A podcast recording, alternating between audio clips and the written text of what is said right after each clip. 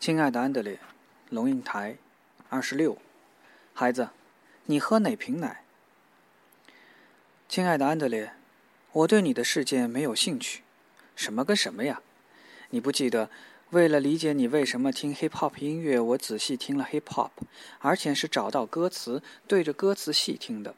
不但听了正在流行的，还把一九八零年代前的也找出来听，为的是了解这个乐种的发展过程。理解之后才知道，原来 hip hop 来自一种抗议和批判精神，而且好的词根本就进入了诗的境界。中年父母的挫折，安德烈可能多半来自于他们正在成长的孩子不愿意把门打开，让他们进入自己的世界，而不是父母不愿意进入。你不就嫌恶我母爱太多，电话太多了吗？今天抵达台北，在开往阳明山回家的路上。买了一瓶两公升的鲜奶，回到家，打开冰箱，发现丽莎阿姨知道我要回来，早一步填满了冰箱，里头已经有一瓶两公升的鲜奶。现在我有两瓶两公升的鲜奶，仔细看了一下保鲜日期，一瓶是今天到期，已经接近不新鲜了，另一瓶则是三天后。你会从哪一瓶开始喝，安德烈？一个青岛的朋友跟我说过这个故事。人家送了他一箱苹果，打开一看，大部分新鲜翠绿，有几个却已经开始变色。我的青岛朋友不经思索，伸手就去拿那快要腐败的。他十七岁的儿子也不经思索，就抓了一个最清脆的，开始咔嚓咔嚓啃起来。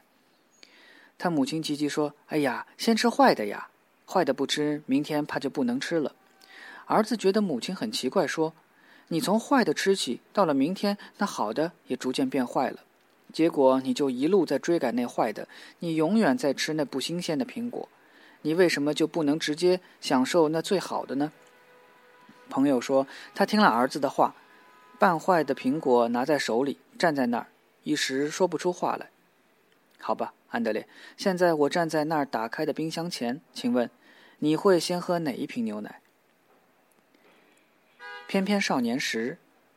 我在阳台上坐下来，眺望台北盆地的一片空蒙。一只老鹰孤孤单单在风里忽上忽下，像一个少年独自在玩滑板。我想，咦，何以听不见它拍打翅膀的声音？侧耳细听，知道是被满山满谷的蝉声覆盖了。夏天，阳明山被蝉的部队占领。想到你的信把我描述的如此不堪，我低头检视了一下自己。今天穿的是什么？一件青烟灰色的棉布薄衫裙，直筒型的。假如你拿一个大塑胶袋，在上面剪出一个半圆，两翼剪出两个袖洞，就是了。赤足，指甲没有颜色，脸上没有脂粉，身上没有首饰。今天是个独处的日子。我出门的时候是会打扮的，安德烈。不过衣服总是白色或黑色。看起来像是一个极简主义者的行动宣言，但真正的原因是，我哪有可能把时间投掷在衣着和打扮的琢磨思考上？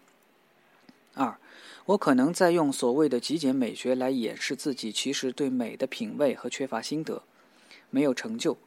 大概在你进入十四岁左右的时候，我就发现，你穿衣服已经有了自己的风格和品味。你弟弟也是在他十四岁的时候开始不再像孩子。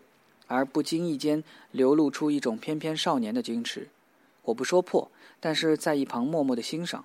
我惊讶，成长这东西多么纤细，多么复杂，谁都可以看见一个男孩长高了，细细的胡子冒出来了，声音突然改变了，鼓鼓的孩儿脸颊被棱角线条取代，但是人们不会注意到他眼里的稚气消失，一股英气开始逼人。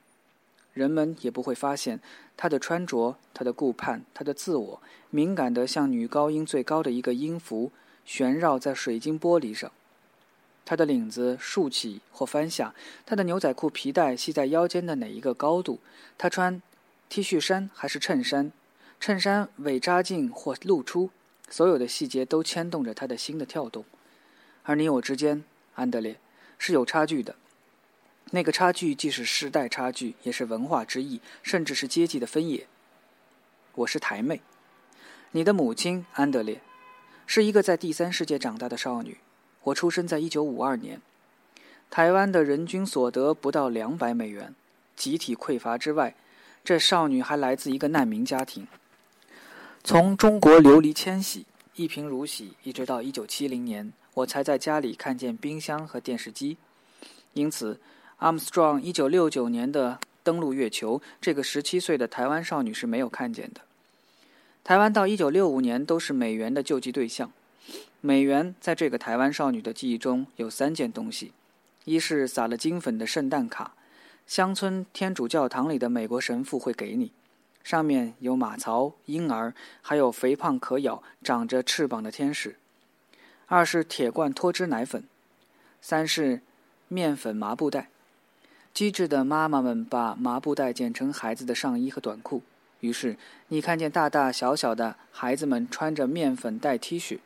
胸前还印着两只大手紧握，写着“中美合作二十公斤”，不是马铃薯麻布袋。安德烈，你的母亲是面粉麻布袋的一代。除了面粉麻布袋，十八岁以前，我基本上只穿过学校制服。别以为是英国学校那种表达身份和地位的校服，有领带和皮鞋。我们穿着白衣黑裙。你可知道我的极简美学的原始来处了吧？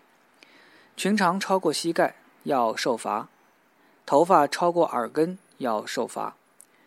我的兄弟们穿的是卡其裤和白上衣，头上顶着军警的大盘帽，帽子里剃得发青的头。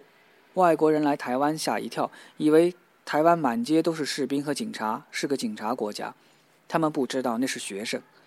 你会说，可是这些和贫穷没有关系。是的。这种美学的单调和品味的统一和贫穷的关系少，和权威政治的关系大。但是我想告诉你的是，当权威政治和贫穷一起撒下天罗大网把你罩住的时候，品味很难有空间。因为，请问品味是什么？它不就是细致的分辨、性格的突出以及独立个体的呈现吗？每一件都正好是贫穷所吝啬给你的，也是权威政治所剥夺于你的。另一种贫穷，安德烈，你是否开始觉得这样成长的母亲挺可怜的？那你就错了。贫穷使得我缺少对物质的敏感和赏玩能力，但是却加深了我对弱者的理解和同情。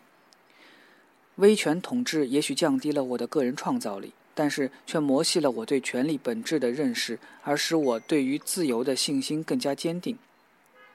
可能也使我更加勇敢，因为我知道失去自由意味着什么。过去是我们必须概括承受的，那么你必须概括承受的过去是什么？你所成长的国家人均收入是三万零五百七十九美金，培养你的是一个民主、开放、文化多元的社会。